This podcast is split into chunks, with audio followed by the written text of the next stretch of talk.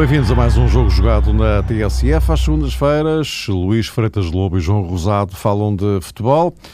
Meus caros, passou mais uma jornada sem qualquer surpresa e a pergunta que nesta altura já muita gente faz eh, é a três jornadas do fim do campeonato, mas uh, há alguma hipótese de disto mudar? E o isto fala, obviamente, da vantagem de três pontos do Benfica, que em termos práticos são quatro atendendo à vantagem direta que existe entre as águias eh, e os, eh, e os dragões. Já agora, só para uh, recordar, para quem ainda não tenha reparado nisso, eu devido que alguém não tenha reparado nisso, o Benfica tem dois jogos em casa, com Penafiel e Marítimo, e no meio a deslocação a Guimarães. O Futebol Clube do Porto também dois jogos em casa, com Gil Vicente e Penafiel, e no meio a deslocação ao Restelo para defrontar o Belenenses. O cenário é este. Uh, Luís, começaria por ti. Uh, olhando para, para aquilo que está no caminho de ambos, de Benfica e de Futebol Clube do Porto, uh, já há muita gente a sustentar a tese de que tanto o Benfica como o Porto vão somar nove pontos nos jogos que, que faltam. E, portanto, em termos daquilo que é fundamental, ou seja, a decisão do título, uh, entramos quase na fase de cumprir calendário. O que é que te parece? Parece-me que é um pouco isso, sinceramente. Em primeiro lugar, boa tarde e um abraço a todos. Eu penso que as coisas estão resolvidas, embora exista o argumento da matemática, que não é, que não é uma opinião, é um facto, e por aí existe ainda margem. Penso, no entanto, que numa análise futebolística minimamente hum, correta em relação àquilo que tem passado no campeonato e o que são Benfica e Porto e os jogos que têm para defrontar, os três jogos que têm para defrontar até ao final do campeonato, eu penso que o campeonato está, está resolvido. Portanto, o Benfica pode, inclusive, perder um, um desses jogos que tu referes, o jogo em Guimarães, eventualmente, que será o jogo de maior dificuldade. Depois são jogos em casa com o Penafiel, já praticamente despromovido, e o, e o Marítimo na última jornada. E o Porto ainda vai ter uma deslocação a, a Belém, difícil, uh, mas uh, não basta ao Porto ganhar os jogos todos. Uh, terá que o Benfica perder um e empatar outro. Portanto, estamos no, no, num nível já que tornaria algo atípico tudo o que tem acontecido no campeonato até agora e, portanto, isto é um campeonato que neste momento só o Benfica já o pode perder, porque uh, o Porto, para o ganhar, necessita que o Benfica perca, de facto, uma vantagem que nesta fase do campeonato de, de três, que são quatro pontos, e em face do valor da equipa e da diferença que, que vem marcando em relação às outras equipas uh, no campeonato, outras equipas abaixo, claro, dos três, quatro primeiros, que penso que são que marcam o topo do campeonato, mais o Vitória uh, de Guimarães, que se coloca ali numa faixa intermediária, a partir daí há uma diferença enorme e, portanto, penso que o Benfica tem tudo encaminhado para, para ser campeão, passou de forma clara e inequívoca hoje, esta semana uh, o jogo frente ao Gil e, portanto, tá, tá, já pode encomendar as faixas de, do título. Uh, João, a tua perspectiva? É um bocadinho semelhante a esta que traçou o Luís. Como é evidente, muitos adeptos do Benfica ainda têm na memória aquilo que aconteceu naquele jogo caseiro diante do Estoril, quando toda a gente já estava, enfim, a preparar a festa de campeão nacional e depois o Benfica, inesperadamente, não foi além de um empate caseiro e depois perdeu o campeonato para o Futebol do Porto. Nas circunstâncias também ficaram célebres na história da Liga Portuguesa, mas esses exemplos do passado, presumo eu, que nesta altura devem apenas reforçar o tal pragmatismo e a tal consciência nas hostes encarnadas que não vale a pena tirar os foguetes antes da festa. Eh, conforme também já foi referido, há um compromisso à partida teoricamente mais complicado para a equipa do Benfica, olhando para a carreira do Vitória de Guimarães, olhando para aquilo que inclusivamente fez eh, em casa diante de clubes grandes, ganhou, por exemplo, 3-0 ao Sporting, e o Sporting esta época não sofreu muitas derrotas, mas perdeu, eh, enfim, de maneira categórica em Guimarães. O Benfica, caso na próxima jornada os dois primeiros classificados cumprem, cumpram a sua obrigação nos desafios caseiros. Claro que vai jogar em Guimarães para vencer também. Sob pena de um eventual desaire, deixar uh, tudo para a última ronda e sempre com aquela sensação de que um empate depois frente ao Marítimo até poderia, caso também, evidentemente, o Porto seja capaz de vencer no Restelo, também poderia servir para a equipa de Lopetegui ganhar o título. Nessas circunstâncias, Mário, acho que é de admitir tudo, admitindo que uh, os recentes exemplos que foram proporcionados do ponto de vista mediático por declarações quer de Luís Filipe Vieira, quer do próprio Jorge Jesus, nesta altura nos remetam para um Benfica mais consciente, mais prudente e, sobretudo, na disposição de aprender com os tais erros do passado que hum, acabaram por retirar a possibilidade do Benfica conquistar mais títulos eh, sob o comando técnico de Jorge Jesus. Uh, já agora, uh, João, isto, pegando um pouco aquilo que falava o Luís há bocadinho, da, da, da diferença que existe entre uh, aquele núcleo da frente do campeonato e o resto, há aqui um, há aqui um dado muito curioso, é que o, o, entre o líder da primeira metade do campeonato e o líder da segunda metade do campeonato, estou a falar de Benfica e Marítimo, há uma diferença de 40 pontos. Quando uma equipa como o Benfica inicia a temporada dentro daquele regime que é expectável, ou seja, capaz de conquistar eh, todos os pontos eh, em disputa, isso muitas vezes eh, deixa a sensação de que o caminho é, é para o título de campeão nacional é feito sobretudo respeitando alguns compromissos básicos que passam pela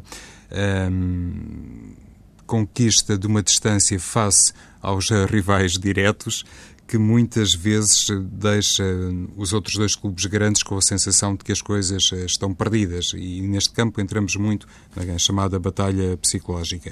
Isso eventualmente explica depois alguma falta de hum, uniformidade no que diz respeito a resultados na segunda volta.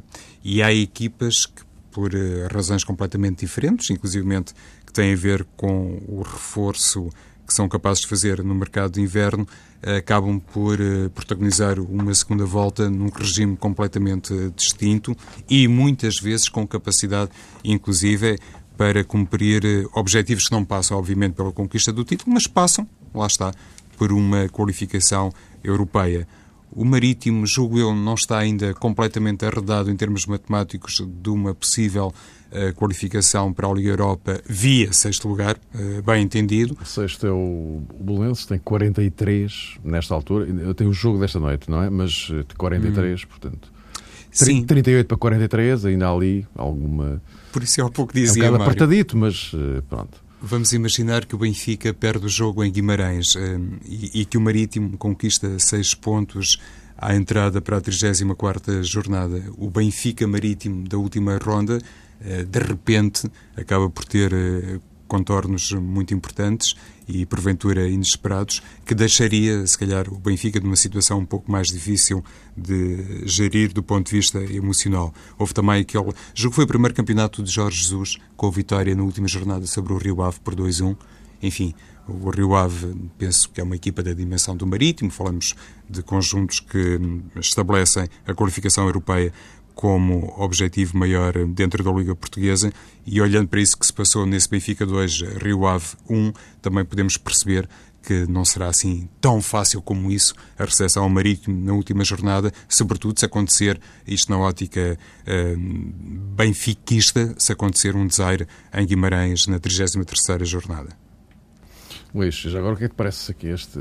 É uma curiosidade, mas uh, não é tão não é assim uma coisa tão irrelevante, 40 pontos entre o, o líder sim. da primeira metade e o líder da segunda metade, não é? Oh, Mário, sim, mas isso vai reforçar um pouco aquilo que eu tenho dito ao longo da época, que temos aqui nas nossas conversas falado. Eu penso que há uma diferença enorme e é crescente nas últimas épocas em relação àquilo que é o, as equipas de top do nosso campeonato, o Porto, Benfica e Sporting, e depois, umas vezes mais perto, outras vezes um pouco mais distante, o Braga, uh, e há outras equipas que depois conseguem fazer alguma aproximação pontual a estes, a estes quatro, uh, como já fez o Passos de Ferreira, que chegou a ser inclusive terceiro classificado, o Estoril quarto, e esta época o Vitória de Guimarães andou lá perto também, meteu-se durante muito tempo, o Vitória aliás nunca baixou, uh, portanto abaixo do quinto lugar, durante a época toda, o que prova a consistência do trabalho do Rui Vitória numa equipa e com um plantel uh, limitado e com dificuldades económicas para, para serem feitas, e é que foram amputados dois jogadores fundamentais em janeiro, como o Hernani e o Traoré.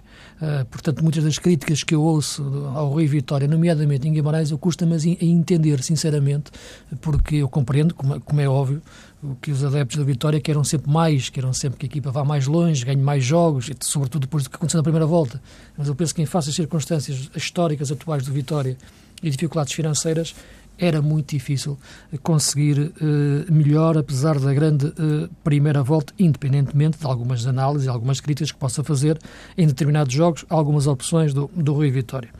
Uh, mas isto só para dizer que a distância que há entre os tais grandes, ou no caso tu referiste entre o Benfica, o primeiro classificado, e o Marítimo, que marca o meio da classificação, espelha verdadeiramente que dentro do campeonato há vários campeonatos. Uh, de, nós crescemos sempre a ouvir falar, muitos treinadores, quando vão jogar com outras equipas, com as equipas grandes, este jogo não é do nosso campeonato. Uh, mas era uma força de expressão, na maior parte das vezes. Agora não, é de facto verdade, não é do seu campeonato. Uh, independentemente, às vezes, lá conseguirem um ponto ou conseguirem arrancar uma melhor exibição e, e pontuarem nesse, nesses jogos. mas sente-se claramente que, que dentro do campo no jogo jogado, outra coisa é o resultado em si, a diferença é, é, é, enorme e cada vez mais penso que isso irá, irá se acentuar dentro daquilo que são as fontes de financiamento do, do futebol atual eh, e a crise financeira que está, que está ligada, a prospeção que está hipotecada muito ao jogo de empresários e a dificuldade agora dos clubes funcionarem com, com fundos de investimento e, portanto, isto é uma realidade cruzada que eu penso que ainda vai aumentar mais esta assimetria do, do, nosso, do nosso campeonato em relação a muitas equipas ditas de uma gama até média alta que terão dificuldades em, em, chegar, em chegar lá acima. Eh, é uma vantagem enorme num campeonato que, que se parte muito cedo, aliás, isto, isto acontece desde muito cedo, é esta, esta quebra no, no campeonato e muitas equipas, nós olhamos para os jogos durante a época e, e, e eu penso que cada vez mais ficamos um pouco intrigados e desiludidos com o nível de futebol que se está a jogar em Portugal. Eu penso que seria um objeto de reflexão e de debate eh, mais alargado para outros, também com outros agentes desportivos do nosso futebol, mas eu penso que o futebol que está a jogar em Portugal uh, tem baixado muito de qualidade em comparação com outros campeonatos da mes do mesmo nível, como serão, por exemplo, o campeonato holandês, turco uh, ou até belga, mas sobretudo o turco e, e o holandês. Acho que o futebol em Portugal está a perder muito daquilo que tinha de, de, capacidade técnica dos seus jogadores, de futebol apoiado, de ganhar ou perder, isso é outra questão, mas via-se bom futebol, via-se boas ideias para, para, para as equipas. Hoje em dia, cada vez mais uh, vemos que existem ali um núcleo de bons treinadores a meio da tabela, mas depois há uma, há uma dificuldade em colocar essas ideias em prática em face, muitas vezes, do, do tipo de jogadores que têm ao seu dispor. Baixou muito também o nível técnico do, do, dos jogadores.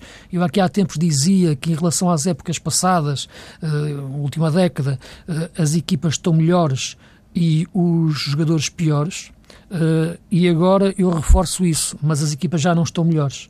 Uh, há equipas que claramente estão, estão, estão a baixar de nível, nomeadamente as equipas de, de nível médio, como tu referes, um próprio Marítimo. Uh, o Nacional recuperou um pouco a meio da época, mas começou muito mal.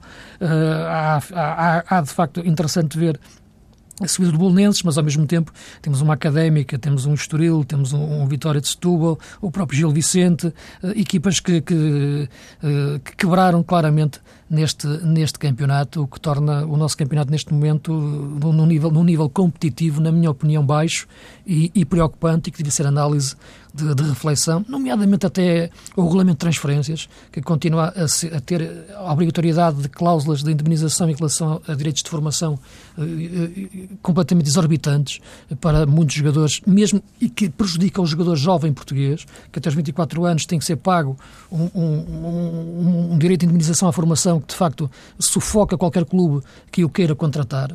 Um jogador, um, um jogador um, por exemplo, um jogador que esteja a jogar com 21 anos num clube da, da, divisão, da divisão distrital, que seja amador, para fazer contrato profissional com um clube da segunda divisão, o clube da segunda divisão tem que pagar quase 80 mil euros de formação a, a, a vários clubes onde esse jogador jogou. O que faz com um jogador com 23 anos nunca vai sair, ou 22, porque só aos 24 é, é que acaba essa, esse, esse limite. E isto, de facto, está a travar muitos jogadores portugueses de aparecerem ao nível mais alto. E eu acho que isto é um objeto também de análise que deve ser feita pela Federação, pela Liga, porque se querem incentivar o futebol português e o jogador português e o talento do jogador português, têm que incentivar também essa possibilidade do jogador aparecer mais à frente. Acho bem que os clubes sejam compensados, como é evidente, pela sua formação, mas não ao ponto de isto prejudicar o jogador que é o que está a acontecer neste momento em muitos clubes, e isso eu penso que isto seria um debate alargado, mas eu peguei nestes pontos no fundo para ir ao encontro da tua pergunta, ou a partir da tua pergunta passei para outros lados, porque eu acho que neste momento, no edifício transversal do nosso futebol, desde a Primeira Liga até às divisões distritais, passando pelo Campeonato Nacional de Séniores, eh, de facto, há muitos jogadores portugueses que, que é impedido de subir em face de, do sufoco financeiro que têm os clubes de, de, uma, de uma segunda liga ou da primeira liga de gama média-baixa. Vamos aguardar então para ver se se confirmam as vossas uh, perspectivas, ou seja, de que uh, Benfica e Porto vão mesmo ganhar os jogos até ao final do uh, campeonato. já vamos à equipa do mês de abril, mas antes, João, uma passagem pelo Sporting, porque o, o Sporting confirmou a presença no pódio, não é? Eh, ou seja, eh, um dos objetivos desta ponta final da temporada eh, foi atingido, ou seja, um, um acesso à Champions, ainda que via playoff, mas pronto, a porta da Champions está aberta para, para o Sporting. Com o Marco Silva, depois deste jogo com, com, com, o Nacional, foi um pouco um sim e não, ou um ninho, se quiserem. Uh, em relação à, à final da Taça de Portugal, à gestão dos jogadores, uh, é verdade que, uh, enfim, já sabia que ele não podia contar com o William Carvalho e com, e com o Slimani, por razões diferentes, um castigado, outro lesionado. Optou por poupar o Nani, pronto, ok, até aí tudo bem. Só que pensávamos nós, não é? Pronto, ok, ele não pode contar com três titulares, mas vai, vai manter o resto. Mas ele foi um bocadinho mais longe. E depois, no fim, acaba por reconhecer que, de facto, aquela equipa titular do Sporting, sem 5, 6 desses seus elementos, aquilo nota-se. Uh, e, e notou-se na primeira parte do, do jogo com, com, o Nacional. É? Depois, com a entrada da Adrián, sobretudo Carrilho, é de facto, na segunda parte, muita coisa mudou. Entre o João Mário, enfim, muita coisa mudou na segunda parte. Uh, Olhando para, para esse outro objetivo do, do Sporting, que é a conquista, de resto, o único troféu que ainda pode ganhar, que é a Taça de Portugal, uh, e frente a um Braga não, não será simples, garantidamente. Uh, esta gestão de a um mês, é muito tempo, não é? Esta gestão a um mês, uh, até que ponto é que isto é, é assim? Enfim, como é que se pode lidar com uma coisa, com uma coisa destas?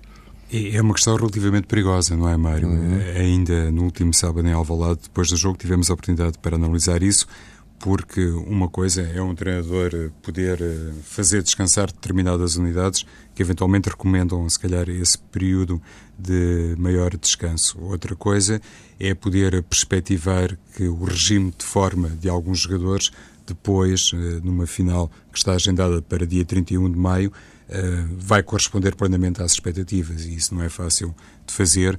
Eu acredito que, por exemplo, olhando para um jogador como o Nani, é relativamente fácil fazer uma projeção nessa matéria e entender que dois ou três jogos de descanso a Nani e que os treinos eh, sejam suficientes para depois ele no Jamor se revelar o jogador normalmente eh, que é determinante, desequilibrante e por aí fora.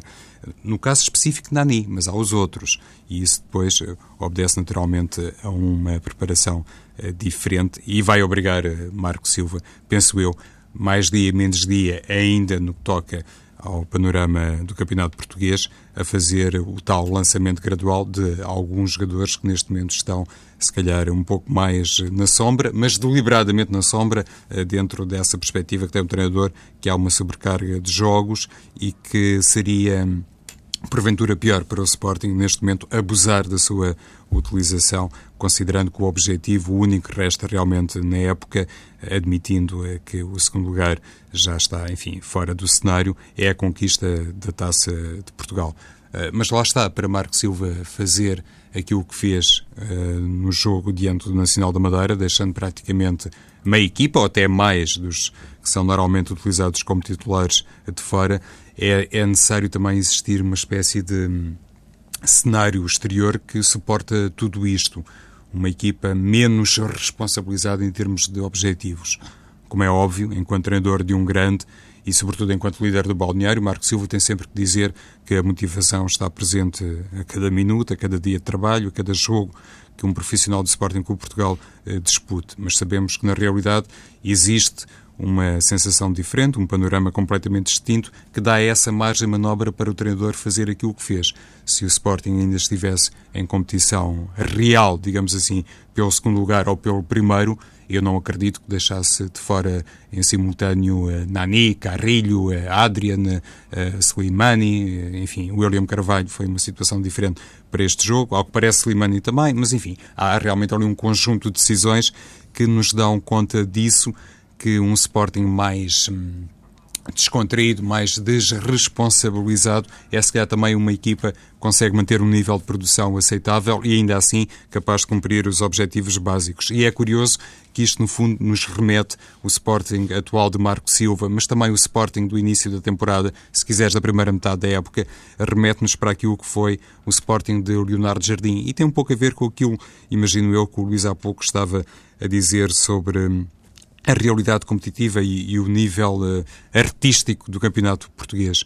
O ano passado o Sporting também não foi deslumbrante e conseguiu uh, um segundo lugar que se calhar nem sequer estava uh, nas previsões de todos. Este ano, independentemente de ser Benfica ou Porto campeão nacional, também me parece claro que uma das equipas fez uma trajetória brilhante e no fim de contas, eh, se calhar eh, tudo isto eh, nos vai realmente um dia fazer pensar outra vez naquela possibilidade de se reformular ou o campeonato português ou então de caminharmos para aquilo que outrora foi muito comentado e que tem a ver com o intercâmbio competitivo, ou seja, a possibilidade de algumas equipas do campeonato português participarem num campeonato europeu, obviamente com lógica transversal, e que permita, se calhar, de uma vez por todas, fazer a tal evolução que, no ponto de vista, que do ponto de vista nacional não é permitida porque muitas vezes tínhamos nós 16 eh, ou tínhamos 18 equipas ao fim e ao cabo, é rara a temporada em que dizemos assim: ah, o nível médio do futebol português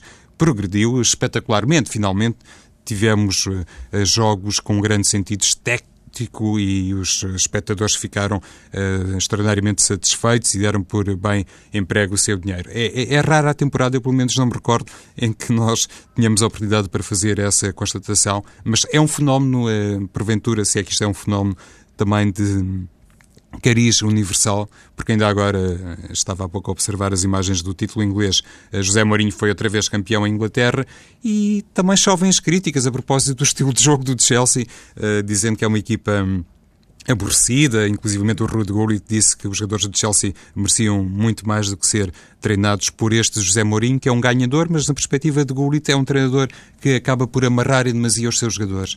Quer dizer, isto é uma questão que tem aqui muitas. Sim. Sim. Uh, Luís, uh, esta questão do Sporting. A questão do Sporting, eu sinceramente dividia em, do, em, dois, em dois pontos. O primeiro é essa questão que estás a referir, eminentemente de competitiva, de, de, do Marco Silva gerir a equipa até, até o jogo da taça e aí está a proteger de facto alguns jogadores fisicamente, como ele assumiu, aliás, no, no, na, na, conferência de antevisão ao jogo com o Nacional, uh, e portanto, devido inclusive aos jogadores que ele diz que estão mais sobrecarregados de jogos, e portanto está, está a gerir isso um pouco fisicamente. Vamos ver, é, porque é preciso os jogadores manterem, manterem uma dinâmica competitiva uh, para chegarem ao jogo com o Braga. Uh, outra questão também é que tu falas, e é verdade, e o João tocava nesse aspecto, é que este plantel do Sporting, o jogador, a equipa do Sporting, todos os seus jogadores, estão a ser um pouco algo sufocados pela pressão que se sentem até internamente para ganhar o jogo. Eh, é evidente que será um grande objetivo para o Sporting, mas é um jogo frente ao Braga que também tem uma grande equipa e o Braga tem exatamente eh, as mesmas ambições do, do Sporting e de forma legítima e, portanto, é um jogo, é uma grande final entre duas grandes equipas e, portanto, não, nenhuma, nenhum presidente, seja o presidente Salvador, seja o presidente Bruno Carvalho, podem exigir ao seu treinador que ganhe o jogo podem exigir, claro, que lute, que dê o máximo e que seja uma equipa competitiva para, para, para o ganhar. Agora, são ambas grandes equipas e qualquer resultado pode, pode acontecer até nos penaltis.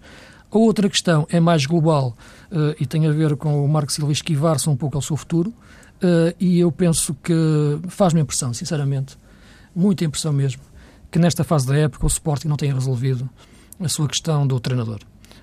Não interessa olhar para, para, para o lado do que pode acontecer noutros grandes, no Benfica ou no Porto, não, não, interessa para o caso. Interessa só o caso do Sporting em concreto na análise.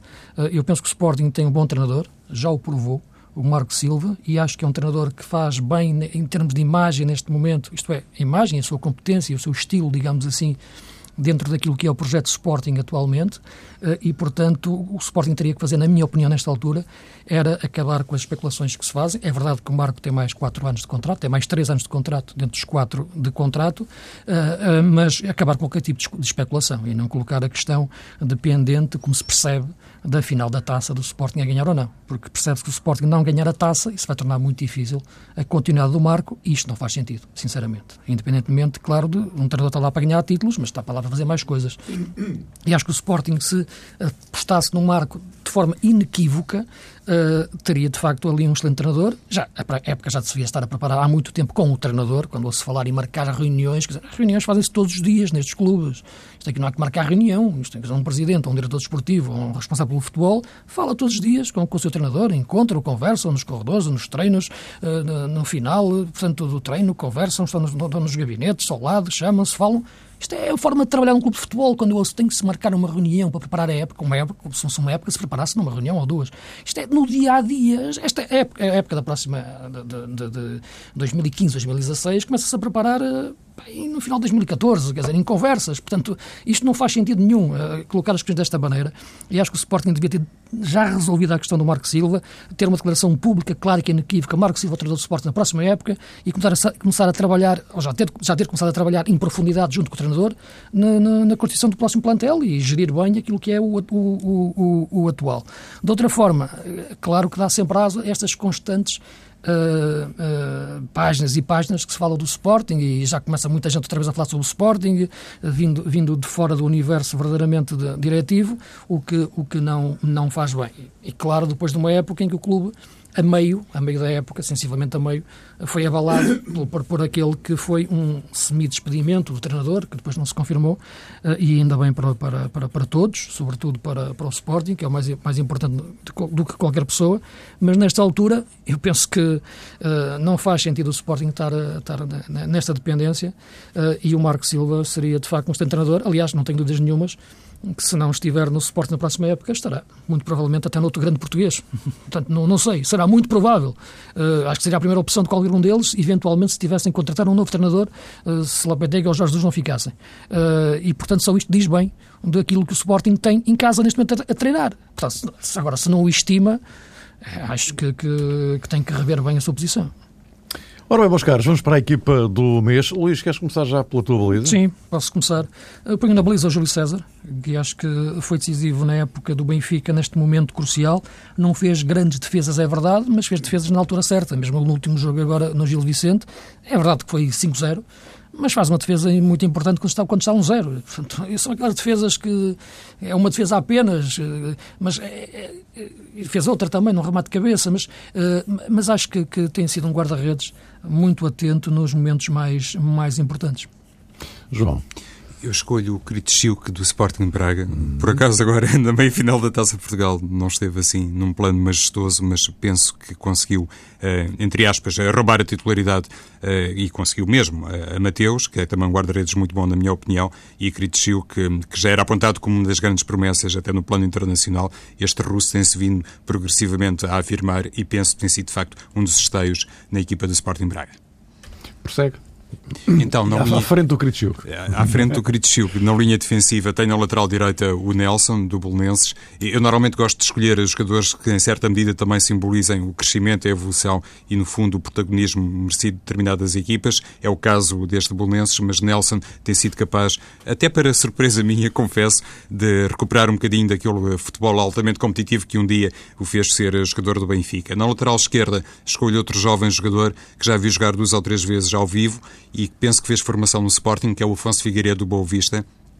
Por falar em Boa Vista, realmente uma palavra para Petit e para esta manutenção já garantida, mas tenho gostado imenso uh, deste miúdo, passo o termo, que não é pejorativo, longe disso, não é um jogador eh, muito alto, mas parece-me bastante atrevido e com um excelente pé esquerdo. No eixo uh, defensivo tenho o Jardel do Benfica, já marcou alguns gols importantes no último mês, por assim dizer, tem feito uma carreira, é, é curioso o Jardel, simultaneamente discreto, mas simultaneamente fundamental. E parece-me que é, é, dos casos, esta temporada, de maior evolução, mesmo ao nível uh, do universo dos grandes. Como colega de setor no eixo defensivo, o Everton do Sporting também, para surpresa minha, estamos aqui no campo de, das surpresas, conseguiu, do ponto de vista físico, afirmar-se como um jogador muito útil. É um central canhoto, como toda a gente sabe, isso às vezes ajuda muito a marcar a diferença e parece que o Sporting também está muito contente com o seu trabalho e com o seu profissionalismo, de tal maneira que pensa em acionar a, a, a cláusula de compra do jogador do Banzi. Assim sendo, Luís? Sim, na defesa colocava na direita o Danilo, do Porto, Uh, e na esquerda o Jefferson do Sporting. Acho que são dois laterais que acima da média dentro do nosso campeonato e fizeram, na minha opinião, um bom mês, o, o Danilo inclusive, na confirmação de uma transferência para, para o Real Madrid. No centro da defesa, o Jardel, também como o João referiu no seu 11, uh, acho que é um jogador que tem crescido muito bem nesta equipa do Benfica, embora jogando ao lado de Luizão tem sido a proteção de, do central mais autoritário, mas o Jardel está a se impor muito bem, está a jogar melhor em 30 metros e é muito rápido, que é um aspecto muito importante a nível de centrais que jogam numa defesa subida. E o outro central que eu escolho é o André Pinto do, do Braga, que eu penso que está a fazer de facto eh, um renascimento em termos de carreira muito interessante no Braga. Aliás, o Braga tem atualmente uma dupla centrais muito certinha e muito eficaz no jogo aéreo e no corte, o, o, Santos e o André Pinto, mas o André Pinto é, na minha opinião, a maior afirmação, até em termos de, de não digo de revelação, mas de renascimento, como referi, no futebol português, chegou inclusive à seleção naquele jogo com Cabo Verde, uh, merece agora chegar de outra forma, de uma forma mais consistente numa seleção uh, A, a sério, não é? porque aquela foi um pouco experimental, e, portanto, seriam estes a minha linha de quatro à frente do Júlio César. Uh, o teu meio campo, três, quatro... Três, três, três, três então médios três. e três avançados. Então três. Os três médios, eh, primeiro o Samaris, acho que tem feito grandes jogos no, no, Benfica, tem sido fundamental, cresceu muito taticamente naquela posição, interpretando-a da forma como Jorge Jesus quer e fez um grande jogo frente ao Porto, o jogo do título, e foi fundamental no, no bloqueio ao meio campo do Porto, mas dentro do meio campo também vou buscar ao Porto o Oliver, que nesse jogo do título não jogou a médio verdadeiramente, jogou descrito sobre uma faixa, estranhamente, eh, porque de facto é a médio que ele, ali que ele joga bem e o Porto sente muito eh, essa ausência dele nesse, nessa posição. E o Pelé, do Bolonenses. Eh, por aqui também dar simbolicamente uma palavra de elogio ao que tem sido a equipa do Bolonense e a sua forma de jogar esta época. Acho que o Jorge Simão pegou bem no trabalho do Litividigal, não quis de facto mexer muito e bem. Uh, e o Pelé tem feito bons jogos, tecnicamente parece um jogador interessante, é forte, uh, não é muito rápido, mas sai muito bem com a bola, remata bem e penso que de facto é um jogador muito interessante. Não sei se é para o Benfica ou não na próxima época, mas se for, acho que faz sentido. Também tens três no meio campo, João? Uh, tenho quatro. Então, é, um 4-1-3-2. Ah, uh, tá na bem, posição 6, okay, okay. o Samares, como disse o Luís, de facto um exemplo gritante de um jogador que foi capaz de percepcionar aquilo que Jorge Jesus quer do ponto de vista tático e também estratégico. Foi reconhecidamente o melhor jogador em campo na partida diante do Futebol do Porto, mas não só. Ele tinha alguns problemas de natureza disciplinar, era um jogador muito faltoso, penso que corrigiu e neste aspecto é de facto a fonte de equilíbrio para o futebol do Benfica. À frente de Samaris, um ex-benfiquista e outro jogador de Bolonenses, por acaso não é o Pelé, tinha pensado nele, mas é o Carlos Martins que tem vindo a hum, progredir também, a recuperar a sua carreira eh, ao serviço eh, do Belenenses, um jogador destemido que parece em condições ainda de dar muito ao futebol português. Sabemos que em Portugal, quando se passa a barreira dos 30, há sempre aquele, aquela desconfiança que se cria, mas eventualmente até noutro campeonato, Carlos Martins pode provar que é um jogador com condições ainda para servir uma equipa de alto nível. Depois tem dois extremos, que são os dois do Futebol do Porto, o Hernani, que já marcou golos importantes e tem sido um jogador que se tem visto agora na reta final do campeonato e não precisou, na minha ótica, de muito tempo para se adaptar à realidade competitiva do Futebol do Porto, mas está ali um valor, penso eu, também para a seleção nacional, mais dia menos dia, sobretudo caso se mantenha com este regime de evolução na equipa do Futebol Clube do Porto. Eh, do outro lado, tanto faz isto colocar o Hernani na direita como na esquerda, é como o Ricardo Quaresma, que também tem sido um jogador em foco no Futebol Clube do Porto, nem sempre por aquilo que produz dentro das quatro linhas, mas mesmo contra o Bayern de Munique na primeira mão, foi um jogador essencial e na transformação de penaltis nas últimas jornadas revelou grande frieza, o que no caso dele é sempre um aspecto a salientar. Uhum. E já agora, como só tens dois avançados, Sim, são os dois benfiquistas, Jonas e Lima, a dupla de ataque do Benfica, que tem marcado muitos golos e com Jonas, inclusivamente, a ameaçar agora Jackson Martínez na condição de melhor artilheiro do Campeonato Português. Está com um gol de desvantagem, eh, terá agora a oportunidade, como tem Jackson, de poder continuar eh, nesta senda goleadora, mas a articulação entre os dois, de facto, tem sido muito boa, sem grande surpresa, porque Jonas é um jogador de grande classe, é o primeiro ano eh, do Benfica, nem sequer chega a ser um ano, um bocadinho ao contrário do Lima, mas que acrescenta muita coisa do ponto de vista futebolístico, parece que é realmente, conforme também já aqui foi dito em diferentes ocasiões, um jogador candidato ao troféu de uh, futebolista da temporada. Ah, de futebolista, sim. Uh, Luís, o último minuto é teu, para o teu tridente. Sim, dentro, já falei nos quatro defesas, nos três médios, eu colocaria à frente desses médios o Jonas, jogando muito bem de trás para a frente em condição de bola, e os dois avançados mais puros uh, seriam o Jackson, claro, por todas as razões que, e mais uma da sua qualidade de jogo, uh, e o Zé Luís, do Braga, que acho que fez de facto um excelente mês, fez grandes golos, fez bons golos, decisivos para o Braga chegar à final da taça e também solidificar o quarto lugar, que ainda está, ainda está em aberto, e o Braga ainda vai jogar hoje para solidificar essa posição em relação à vitória de Guimarães, e portanto seriam estes meus três avançados com o Jonas a jogar um pouco atrás do Jackson Zé Luís para isto ter alguma lógica Ali, ajeitado. Exatamente. Meus caros, voltamos a encontrar-nos para a semana.